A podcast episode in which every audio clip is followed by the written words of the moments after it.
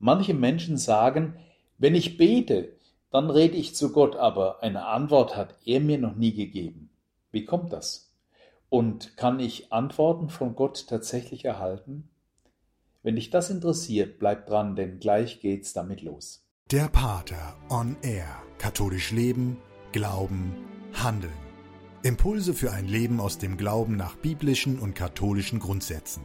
Für alle, die tiefer ins Christsein einsteigen wollen. Hilfreich, tiefgehend, klar. Der Pater on Air bei Radio Horeb im Kurs Null. Schön, dass Sie dazu eingeschaltet haben. Ich bin Astrid Mooskopf. Und der Pater? Das ist Pater Martin Wolf von den Oblaten der unbefleckten Jungfrau Maria. In dieser Folge hier im Kurs Null bei der Pater und er gehen wir jetzt der Frage nach, wie Gott uns antwortet oder ob er überhaupt auf unsere Gebete reagiert. Die Oblaten der unbefleckten Jungfrau Maria stellen sich von ihrem Charisma her in besonderer Weise in den missionarischen Auftrag der Kirche. Bei Pater Wolf kann man erleben, wie das im 21. Jahrhundert und in Zeiten von einer Corona-Pandemie umgesetzt werden kann und umgesetzt wird. Statt während des Lockdowns hilflos die Hände in den Schoß zu legen, entstand bei dem langjährigen Ordensmann genau in dieser Zeit die Idee zu Der Pater, einem YouTube-Channel, in dem Pater Wolf in kurzen Videos zu Glaubensthemen niederschwellig, aber fundiert ein ganz neues Publikum zur Missionierung erreicht, als es der Kirche sonst so gelingt. Nach YouTube folgten Instagram, Twitter und Facebook, denn da ist Pater Wolf als der Pater mittlerweile auch zu finden. Und nun endlich ist der Pater auch bei Radio Horeb im Kurs Null on Air gegangen. Und das jeden Monat mit neuen exklusiven Radioimpulsen mit Hilfen zu einem lebendigen Glauben. In der letzten Folge, das war die erste unsere Pilotfolge von Der Pater on Air, ging es darum, wie man Gott sucht und auch finden kann. Heute setzen wir da fort und fragen, wie antwortet Gott? Wie erkennt man die Zeichen? Wie deutet man sie richtig? Das verrät uns Pater Martin Wolf. Er ist der Pater. Herzlich willkommen beim Pater. Schön, dass du dabei bist. Es ist schon eine große Not von Menschen, die an Gott glauben, keine Antwort von diesem Gott zu bekommen, wenn sie sich doch an ihn wenden. Nun gibt es in dieser Situation zwei Dinge zu unterscheiden. Einmal die Sicht des Menschen und einmal die Sicht Gottes. Wenn wir aus unseren menschlichen Augen auf dieses Problem schauen, dann können wir schon einiges sagen, nämlich, dass all das, was wir mit diesem Gott da oben verhandeln, ja wirklich auch nur eine sehr stark eingeschränkte, eben subjektive Seite und Sicht hat. Das hat damit zu tun, dass ich als Mensch eben nur meine eigene kleine Welt sehe und selbst wenn sie noch so groß ist, vom Horizont her, umfasst sie niemals die ganze Wirklichkeit. Und das Zweite ist, dass ich als glaubender Mensch auch eine gewisse Sicht von diesem Gott habe. Ich habe ein ganz spezielles Gottesbild. Und so wie ich diesen Gott sehe, so werde ich mit ihm auch reden. Es ist durchaus mal ein interessantes Experiment zu schauen, wie man diesen Gott anredet, wenn man betet. Schau doch mal darauf, wie du diesen Gott anredest, denn das zeigt etwas von einem Gottesbild, also einem Bild, das du von diesem Gott hast, ob du ihn mit Freund oder mit Bruder anredest oder ihn Herr oder Richter oder vielleicht sogar Allmächtiger nennst. All das hat ja etwas damit zu tun, wie weit du ihm vertraust oder wie weit deine Beziehung zu ihm von Liebe und Harmonie oder von Freundschaft geprägt ist oder vielleicht auch von Angst, von Furcht oder Skepsis. Die Frage nach dem, wie wir diesen Gott sehen, hat ganz starken Einfluss auf das, was wir und wie wir beten. Als Menschen auf dieses eigene Gebet zu schauen, bedeutet natürlich dann auch, so zu beten, dass wir im Vertrauen beten. Wenn wir auf das Leben Jesus schauen, vor allem auf die Momente, wo er selbst betet, und wo wir etwas von dieser Gebetssituation Jesu erfahren in der Heiligen Schrift, dann können wir schon etwas daraus lernen. Zum Beispiel bei diesem wirklich sehr emotional erschütterten Gebet am Gethsemane, wo er darum bittet, dass dieser Kelch, also sein Leiden, sein Kreuzestod, an ihm vorübergehen soll. Man darf also tatsächlich Gott um alles bitten. Aber Jesus schließt dieses Gebet damit, dass er sagt, Nicht mein Wille, sondern dein Wille geschehe. Daraus können wir ablesen, dass es vor allem wichtig ist, dass wir im Vertrauen auf Gott beten und ihm zutrauen, dass so wie er an uns und durch uns und mit uns handelt, es immer gut meint. Gott hat versprochen, dass er jeden Tag mit uns mitgeht, dass er an unserer Seite ist. Es ist kein Gott der Toten, es ist ein Gott der Lebenden, wie es in der Schrift heißt. Und dieser Gott will, wie es im Johannesevangelium heißt, dass wir das Leben haben und es in Fülle haben. Das will er. Wenn wir jetzt aber auf die Perspektive Gottes schauen, dann können wir nur sehr begrenzt etwas darüber sagen, denn wer kennt schon Gottes Gedanken? Aber wir können sicherlich sagen, dass Gott auf den Menschen anders schaut, als wir uns das vorstellen, in einer größeren Einsicht und Übersicht, weil er nicht nur unseren Anfang, sondern auch unser Ende kennt, weil er nicht nur das kennt, sondern weil er sogar bis auf den Grund unserer Herzen und alles, was in uns ist, schaut. Wenn wir also aus dieser Perspektive Gottes auf uns Menschen schauen, dann kann es durchaus sein, dass klar wird, dass dieser Gott manches vielleicht auch zulässt, also vielleicht nicht will, aber zumindest auch zulässt, was uns zunächst einmal als schwierig erscheint. Das mag für uns als Betroffene schwierig sein hat aber in dieser Perspektive Gottes, vor allem in dieser viel weiteren Sichtweise, einen viel größeren Sinn. Und hier ist das gefragt, was ich zu Beginn schon gesagt habe, nämlich, dass wir im Vertrauen auf diesen Gott beten. Der Mensch von heute, auch der fromme Christ, wenn wir ehrlich sind, zweifelt manchmal oder vielleicht sogar oft daran, dass Gott es wirklich gut mit uns meint. Und das wird vor allem dann deutlich, wenn im Namen Gottes die Kirche Dinge verkündet, die uns Menschen irgendwie nicht sofort einleuchten oder uns sogar sauer aufstoßen. Glaubst du, dass alles, was Gott tut, gut ist? Was dahinter steckt, ist tatsächlich dieses kindliche Vertrauen, dass dieser Gott immer lieb zu uns ist. Lieb nicht im Sinn, dass er uns jeden Wunsch erfüllt und uns vor allem Bösen und vor allen Schwierigkeiten bewahrt. Denn wenn Eltern das tun, werden sie auch sehr bald merken, dass das nicht immer zum Wohl ihrer Kinder ist. Gott setzt auch Grenzen. Unser Leben setzt uns auch Grenzen. Ein harmonisches Leben ohne irgendwelche Schwierigkeiten fordert uns ja nicht heraus. Der Mensch wird vor allem dann zu etwas Großem, wenn er sich den Herausforderungen stellt. Das Leid und auch vor allem die schwierigen Momente unseres Lebens bringen das im Menschen erst zum Vorschein, was in ihm steckt, setzen Kräfte frei. Freilich kann der Mensch auch scheitern. Aber vor allem ist es diese Herausforderung, die zur größten, höchsten moralischen, aber auch künstlerischen oder sonst irgendwelchen Fähigkeit uns antreibt. Der Blick auf Menschen, die ein solches Leben durchlebt haben und an diesen schwierigen Situationen gewachsen sind, kann uns dabei helfen. Vor allem der Blick auf Heilige. Er zeigt uns, dass dieser Weg, den Gott uns vorschlägt, tatsächlich der richtige ist. Zurück zur Frage, wie kann ich denn jetzt erfahren, wie dieser Gott auf mich reagiert und vor allem, wie er mir antwortet? Die Heilige Schrift ist ein Weg, in dem ich den Willen Gottes erfahren kann und wo ich auch erkennen kann, dass dieser Gott zu mir spricht. Die Heilige Schrift ist ein lebendiges Buch.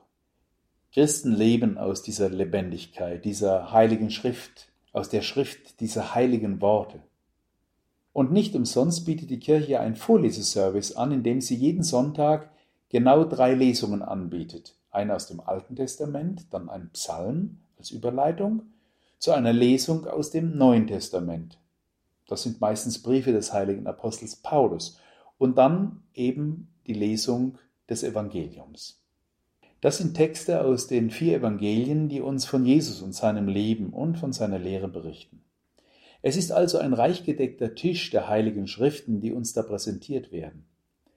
Faule Christen, bitte das scherzhaft verstehen, die begnügen sich mit diesen drei Texten pro Woche beim sonntäglichen Kirchgang. Christen, die es ernst meinen und wirklich auf der Suche nach Antworten Gottes sind, schlagen die Heilige Schrift auf, haben eine eigene Bibel und sie lesen nicht nur in dieser Bibel, sondern sie haben auch immer einen Stift dabei, wo sie Dinge anmerken oder sich Sachen herausschreiben, damit dieses Buch auch zu Lebenstexten für dich selbst werden. Ich schlage dir einfach mal vor, deine Bibel zu holen. Es muss nicht gerade die Prachtbibel aus dem Wohnzimmerschrank sein, sondern eine, die vielleicht auch handlich ist und die du zu deiner täglichen Lektüre aufschlägst und Texte darin markierst, Stellen unterstreichst und diese Stellen, diese Einsichten, die dir gegeben werden, lebst. Als 14-jähriger Junge kam ich auf die verrückte Idee, ich weiß selbst nicht genau, wie das kam, dass ich die Bibel komplett durchlesen wollte. Ich hatte damals eine große Bibel der Familie, die sonst keine aufgeschlagen hat und war immer fasziniert von den schönen Fotos. Ich habe dann begonnen, jeden Tag tatsächlich ein oder zwei Kapitel zu lesen. Oft war es so, dass ich vor allem beim Buch Levitikus und bei anderen Büchern überhaupt nichts verstanden habe. Aber weil ich mich dafür entschieden habe, habe ich es trotzdem durchgezogen.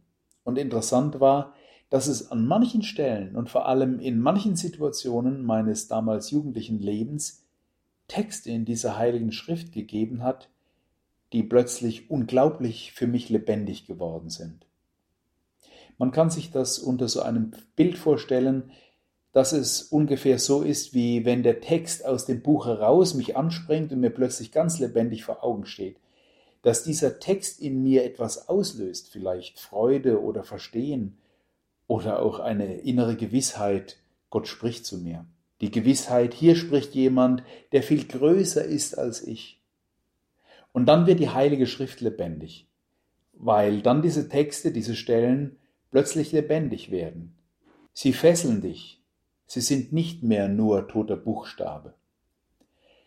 Dass diese Texte dann mit meinem eigenen Leben zu tun haben, werde ich dann schon bald merken. Und in diesen Situationen, und ich glaube, das spürt jeder Mensch, der diese Erfahrung schon einmal gemacht hat, weiß ich, dass in diesem Text jetzt Gott zu mir spricht, dass er mich herausfordert, dass er mir Antworten auf Fragen gibt, die ich mir stelle, oder auch Antworten auf Fragen, die mir bis dahin noch nicht einmal bewusst waren. Vielleicht fängst du einfach mal an, ein Buch der Bibel, vielleicht das Buch Genesis, also das erste Buch der Heiligen Schrift, oder vielleicht eines der vier Evangelien, dir vorzunehmen und einfach mal durchzulesen. Dabei ein kleiner Tipp. Es ist nicht wichtig, dass man ein Pensum erledigt, obwohl man ja auch dranbleiben soll, sondern es ist wichtig, dass man sich auf diesen Text einlässt. Damit meine ich, dass man den Text in Ruhe liest. Und wenn es eine Stelle gibt, die einen anspricht, dass man sie vielleicht auch ein zweites und ein drittes Mal liest, dass man dann auch über diesen Text nachdenkt und fragt, was will Gott mir jetzt durch diesen Text sagen? Manche Christen haben diese Tradition, dass sie die Bibel dann auch ganz willkürlich aufschlagen und vielleicht dann auch einen Text suchen. Manchmal passt dieser Text auch. Ich habe einen Freund, der mir einmal von seiner Methode erzählt hat, die ich sehr ansprechend fand. Er hat gesagt, ich schaue immer auf das Datum, auf das Datum des heutigen Tages und wenn es zum Beispiel der 17.3. ist, dann schaue ich mir aus den Büchern der Sprichwörter oder aus dem Buch der Weisheit das 17. Kapitel an und den dritten Vers oder das dritte Kapitel und den 17. Vers. Und er sagt, meine Erfahrung ist, dass immer ein Gedanke dabei ist, der mich dann am Tag begleitet hat und mein Leben verändert. Ja, genau darum geht's. Es geht nicht darum, als Christ einfach so weiterzuleben, als gäbe es diesen Gott nicht, als hätte er keine Anweisungen oder Botschaften für mein Leben, sondern es geht tatsächlich darum, sich von diesem Gott formen zu lassen. Das ist das Problem von vielen Christen in Deutschland, dass sie eben einfach so leben, als gäbe es diesen Gott gar nicht. Oder ihr Leben ein bisschen verzieren mit irgendwelchen kirchlichen Feiern. Aber das ist nicht das, was Gott will. Gott will doch keine schönen Sonntagschristen, die fromme Gesichter machen, aber sich nicht von ihm formen lassen.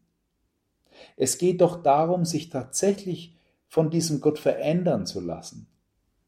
Mir ist klar, dass der moderne Mensch das eigentlich nicht will.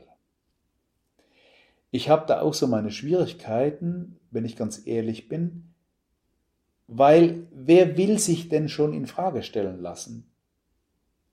Aber wenn Gott das tut, und dazu gehört wirklich dieser Glaube, von dem ich am Anfang sprach, dass nämlich Gott es immer gut mit dir meint. Also wenn Gott das tut, dann ist die Veränderung, die er von dir fordert, immer eine Veränderung zum Guten, ein Wachstum im Guten, zu mehr Harmonie, zu mehr Frieden, zu mehr Schönheit, zu mehr Ausgeglichenheit, zu tieferer Beziehung, zu größerer Hoffnung, zu festerem Glauben zu reinerer Liebe. Und das nicht nur für dich, sondern auch für deine Familie und für die Menschen, mit denen du lebst. Du brauchst mir nicht glauben, aber probier's mal aus und mach deine Erfahrung.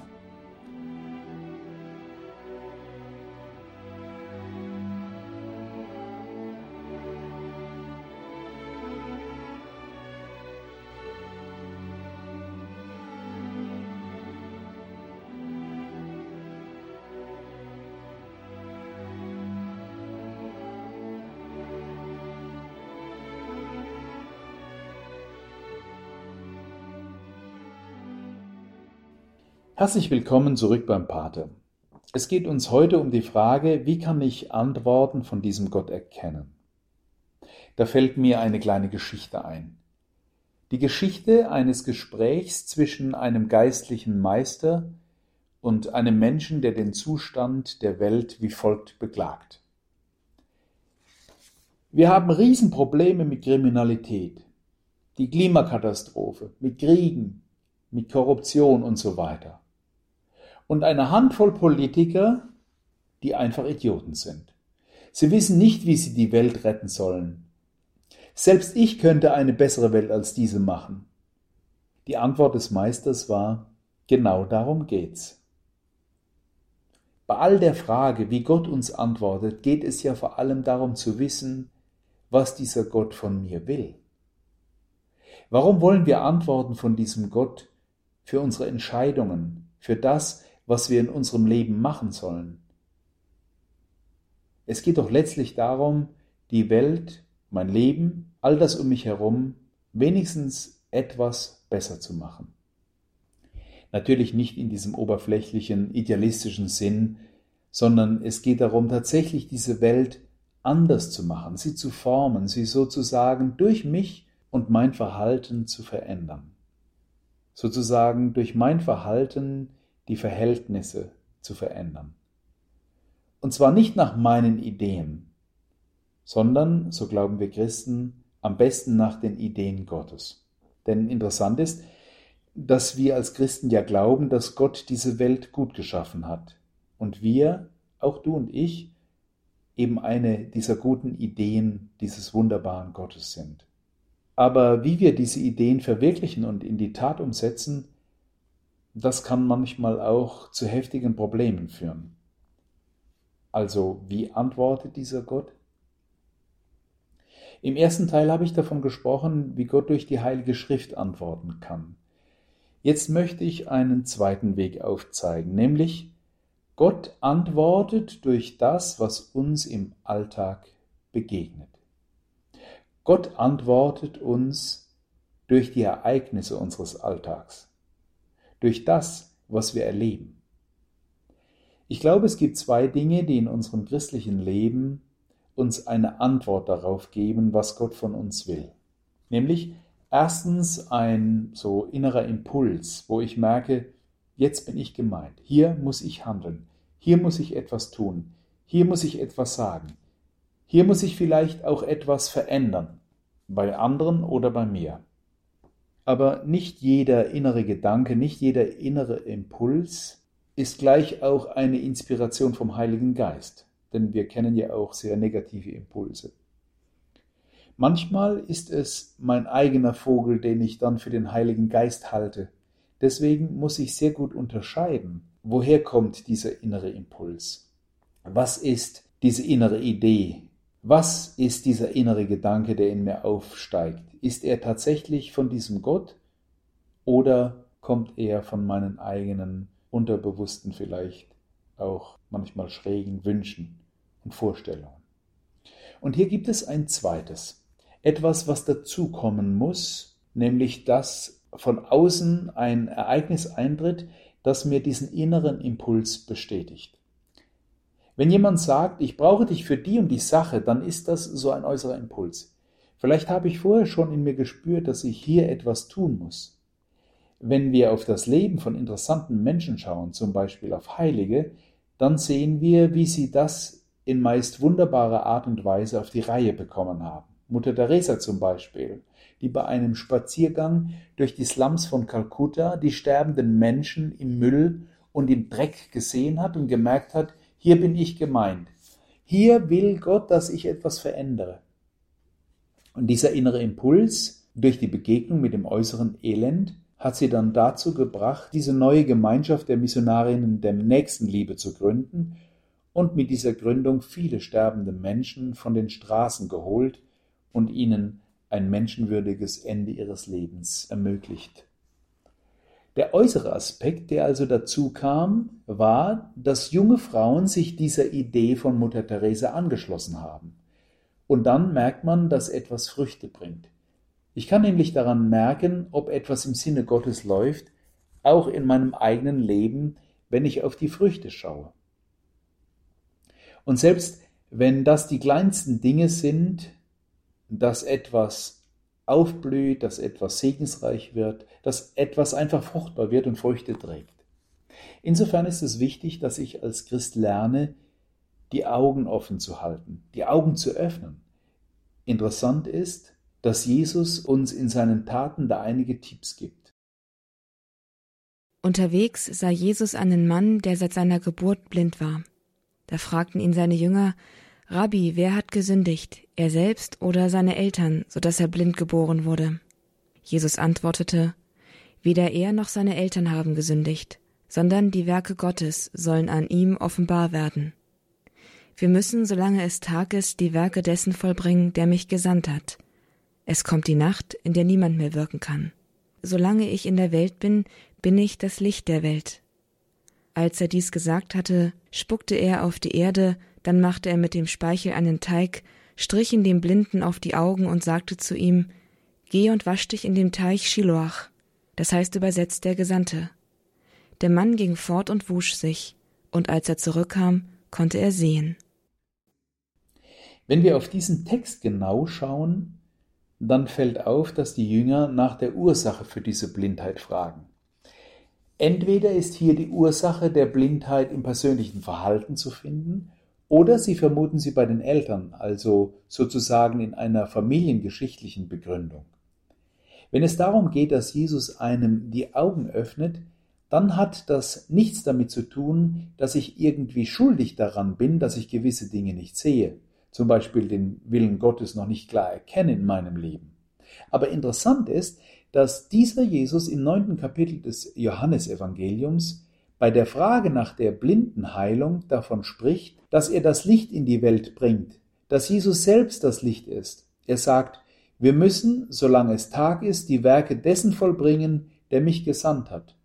Man könnte jetzt diesen Text übertragen auf die eigene Fähigkeit, mit offenen Augen des Glaubens durch die eigene Lebenswirklichkeit zu gehen. Also, solange es Tag ist, das heißt, solange wir leben, auf dem Weg zu sein, das Licht Jesu zu erkennen. Es ist Jesus, der uns dabei helfen kann, in unseren Ereignissen des eigenen Lebens das zu erkennen, was er uns sagen will. Vielleicht auch hier ein kleiner Tipp, wie das funktionieren kann. Viele Katholiken haben gelernt von Kindheit an, dass man den Tag beschließt mit einem Abendgebet, auch mit einer Gewissenserforschung, in der man über den Tag und die Ereignisse des Tages nachsinnt. Das wäre mal etwas für dich am Abend. Nicht nur zu schauen, was habe ich falsch gemacht, sondern den Tag an sich vorbeiziehen zu lassen und zu fragen, wo hat mir dieser Gott an diesem Tag etwas gesagt? Wo bin ich diesem Gott begegnet? In welchem Ereignis konnte ich etwas von diesem Bilde Gottes erfahren? Wenn ich diese Übung täglich und in großer Treue mache, dann werde ich immer aufmerksamer und achtsamer für meine eigene Lebenswirklichkeit, aber noch mehr für das Wirken Gottes im eigenen Leben, in deinem Leben, in meinem Leben. Ich habe so die Vermutung, dass viele Christen blind sind, nicht erkennen, dass Gott durch alle Situationen ihres Lebens, durch die täglichen Ereignisse, durch das, was uns so am Tag widerfährt, zu dir, zu mir spricht. Also es geht bei der Frage, wie antwortet Gott durch diese Ereignisse darum, zu schauen, dass ich selbst erst einmal von meiner eigenen inneren Blindheit geheilt werde. Insofern könnte man sagen, dass der westliche Mensch von Geburt an in einer gewissen Art und Weise atheistisch blind ist. Und damit meine ich, dass er nicht selbstverständlich in einer Kultur aufwächst, die hinter den Dingen, hinter den Ereignissen der Welt, auch der Familiengeschichte und der eigenen persönlichen Geschichte die Geschichte Gottes sieht und auch das Eingreifen Gottes erkennt. Wir Christen des Westens müssen das mühsam wieder lernen. Mühsam lernen in den täglichen Ereignissen und Widerfahrnissen unseres Lebens Gottes führender Hand zu spüren. Gläubige, die hinterfragen, werden jetzt sagen, antwortet mir Gott auch in den schmerzhaften, schwierigen, vielleicht sogar katastrophalen Situationen und Momenten meines Lebens? Hier muss man gut unterscheiden. Es ist nicht so, dass Gott den Menschen absichtlich in böse Dinge führt, um ihm zu zeigen, dass er auf dem falschen Weg ist. In diesem Sinne von Gott straft kleine Sünden sofort. Gott ist kein kleinlicher Gott, der alles sofort sanktioniert. Aber die Frage bleibt, ist dieser Gott nur ein Gott für schönes Wetter? Oder zeigt sich vor allem seine Nähe und seine Reaktion in den Momenten, die schwierig für dich sind?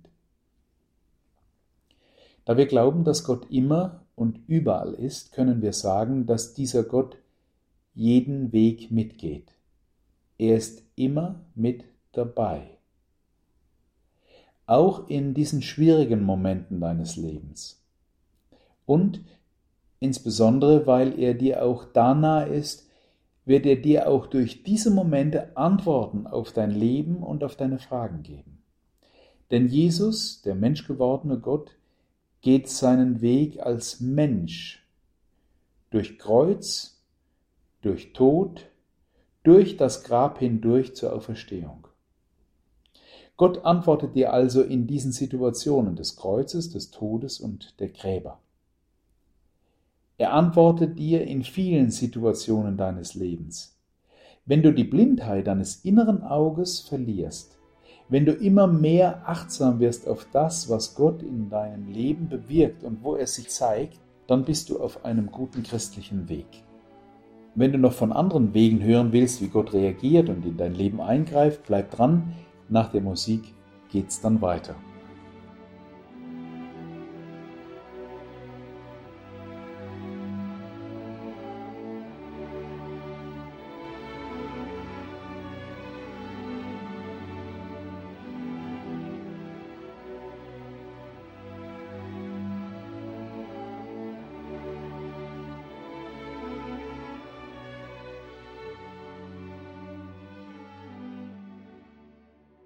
Herzlich willkommen zurück. Schön, dass ihr dabei geblieben seid. Ein dritter Weg, wie Gott uns antwortet, ist der Weg durch das eigene Leben. Was meine ich damit? Gott ist einer, der mit uns auf dem Weg ist. Er hat die Menschheit geschaffen und er ist nicht nur einer, der irgendwie die Welt ans Laufen bringt und dann alleine lässt, sondern er ist auch einer, wir sagen Erhalter, also einer, der dabei bleibt, einer, der nicht nur die Welt, sondern auch jedes seiner Geschöpfe begleitet. Gott kann das, weil er so groß ist. Also begleitet er auch unser eigenes, dein eigenes persönliches Leben und Erleben. Wenn wir in unsere eigene Lebensgeschichte schauen, dann werden wir sehr schnell feststellen, dass es da Momente gibt, die wir verstehen und Momente, die uns rätselhaft bleiben. Unser Leben, vor allem Ereignisse unseres Lebens, vor allem auch die, die besonders schwierig waren, bleiben uns oft auch sinnlos und irgendwie unverständlich. Christen können lernen, hinter all diesen Dingen Gottes Nähe und Gottes Begleitung zu erfahren. Das ist der dritte Weg, wie Gott dem Menschen nahe ist und ihm auch antwortet. Der westliche Mensch lernt nicht automatisch, dass er hinter all diesen Dingen Gottes Wirken sieht. Deshalb ist es ein mühsamer Weg, so nach und nach zu erkennen, dass Gott seine Finger im Spiel deines Lebens hat. Und wenn wir uns auf diesen Entdeckungsweg begeben, dann können wir auch erfahren, dass dieser Gott unserem Leben Sinn gibt. Nun könnte man natürlich sagen, in den schönen und wunderbaren Momenten, vielleicht auch in den großen Momenten des Glaubens oder auch der Liebe und der Harmonie, ist ja alles gut. Und man kann vielleicht darin auch Gottes Schönheit und Nähe erfahren. Aber wie ist es denn mit den schwierigen, vielleicht sogar mit den schrecklichen Momenten dort, wo ich anderen Leid angetan habe oder wo ich selbst verletzt wurde? Ist auch da Gott zu finden? Hier müssen wir gut unterscheiden zwischen dem, was Gott will und dem, was Gott zulässt. Es sind zwar verschiedene Dinge, nämlich das, was Gott will, im Unterschied zu dem, was Gott eben zulässt. Das, was Gott zulässt, vielleicht für ein tieferes Ziel, hat ja nicht den Sinn, uns Menschen zu triezen oder sozusagen uns das Leben schwer zu machen oder gar zu meinen, Gott ist einer, der uns piesacken will. Er will uns in diesem Leid, in diesen dunklen und schmerzhaften Momenten unserer Lebensgeschichte ganz nahe sein. Denn die Frage nach dem Warum werden wir erst am Ende unseres Lebens ganz beantwortet bekommen. Aber die Frage nach Wo bist du Gott? Diese Frage wurde von ihm schon längst beantwortet durch den Tod Jesu am Kreuz. Die Frage nach dem Warum hilft dir nicht weiter. Die Frage nach dem Wozu eröffnet dir neue Wege. Dieser Jesus hat ja nicht nur in schönen Momenten seines Lebens seine Liebe mit der Menschheit geteilt, sondern er ist ans Kreuz gegangen. Er ist bewusst ins Leid gegangen und hat seinen Tod auf sich genommen. Und damit zeigt er uns, dass er ein Gott ist, der uns Menschen nahe ist, bis ins Leid und gerade im Leid, bis in den Tod, aber über den Tod hinaus. Der skandinavische Religionsphilosoph Kierkegaard hat einmal gesagt, das Leben wird nach vorn gelebt und nach rückwärts verstanden. Das Leben wird nach vorn gelebt und erst im Nachhinein verstanden, rückwärts verstanden. Und ich glaube, da steckt ganz viel Weisheit dahinter.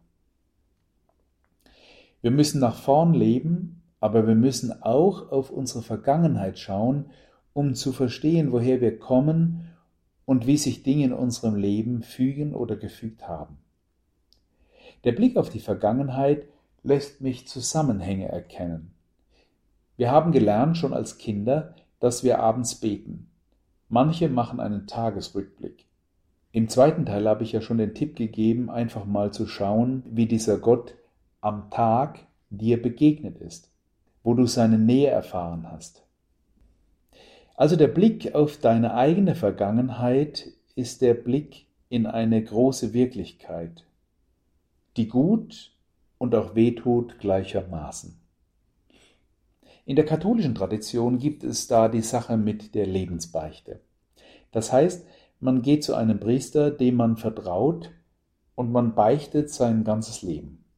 Dadurch wird mir dann persönlich klar, wo dieser Gott vorkommt, sowohl im Guten wie im Schlechten. Wo er vorkommt, indem er mir Dinge zeigt oder mir in schwierigen Situationen geholfen hat. Es ist dann so, dass sich diese Dinge fügen. Sie fügen sich zu einem großen Bild und die einzelnen Puzzleteile ergeben plötzlich einen größeren Sinn.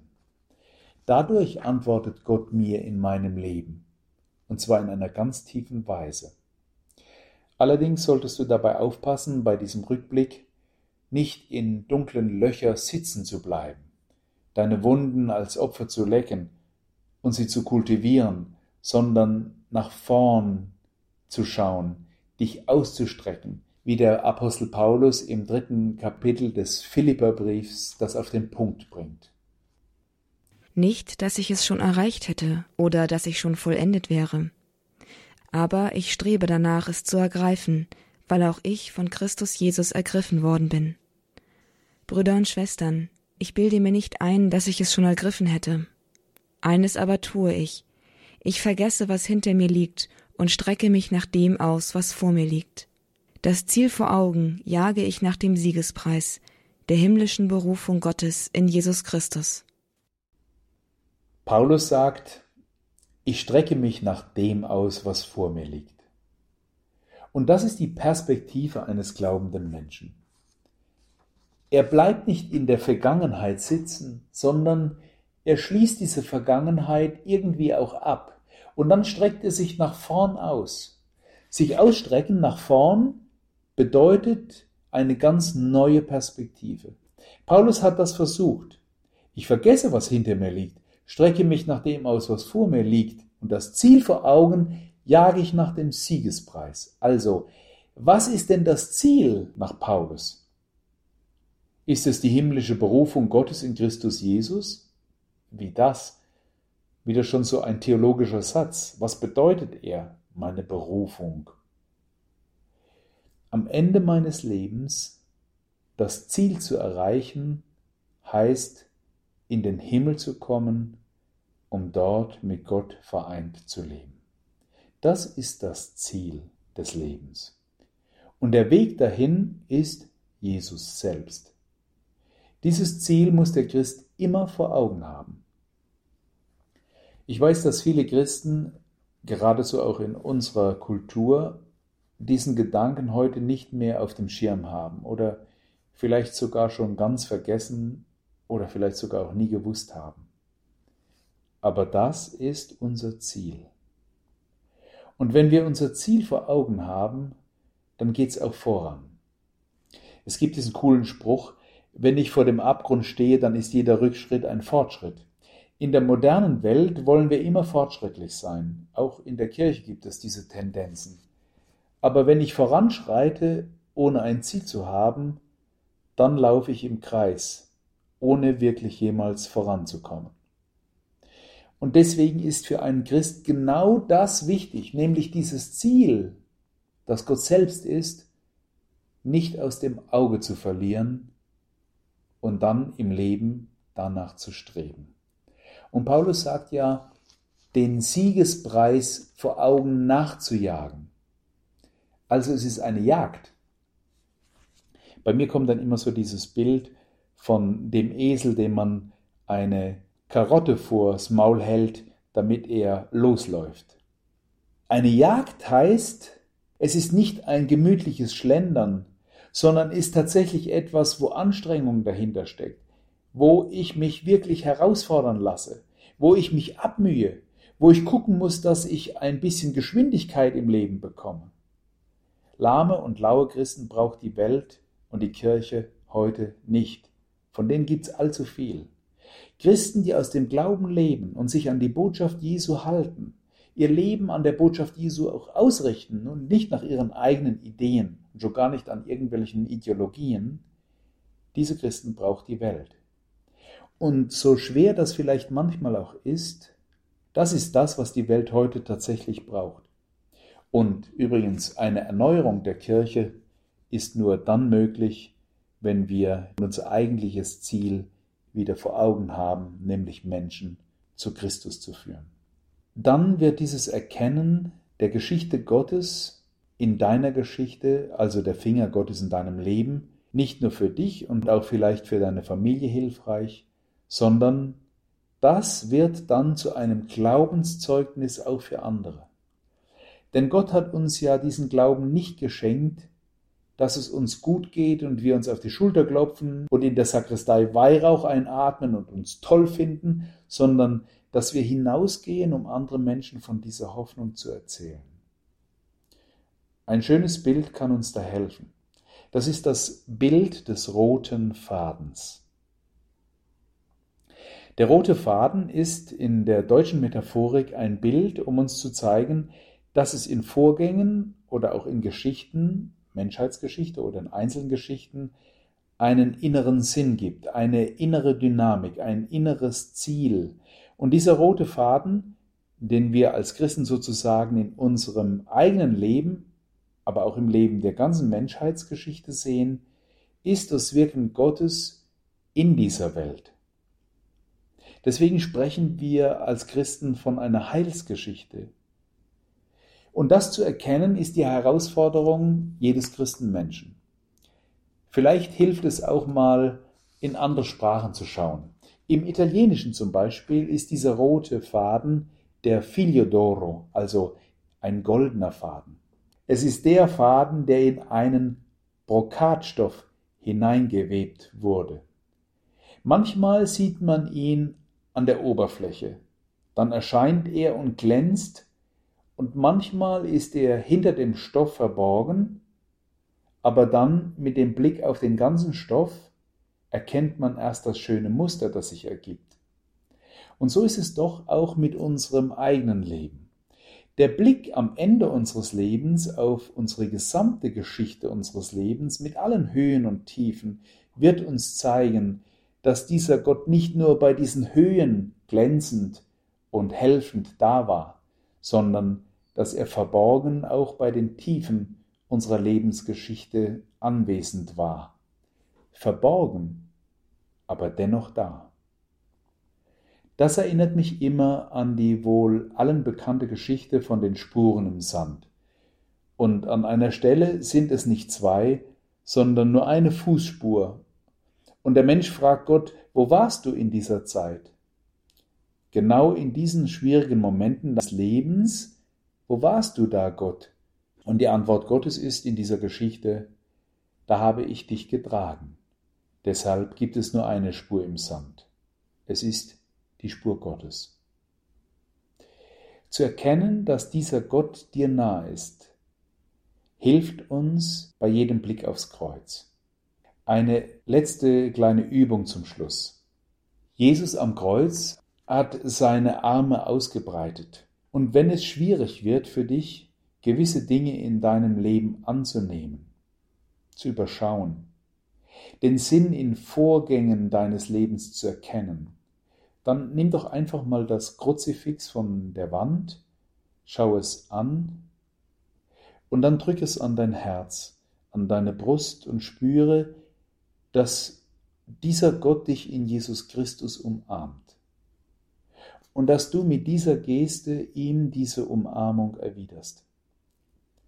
Denn genau das ist, was Paulus meint, wenn er sagt, ich strecke mich aus nach dem, was vor mir liegt. Ich könnte auch sagen, ich strecke mich aus nach dem, der vor mir liegt.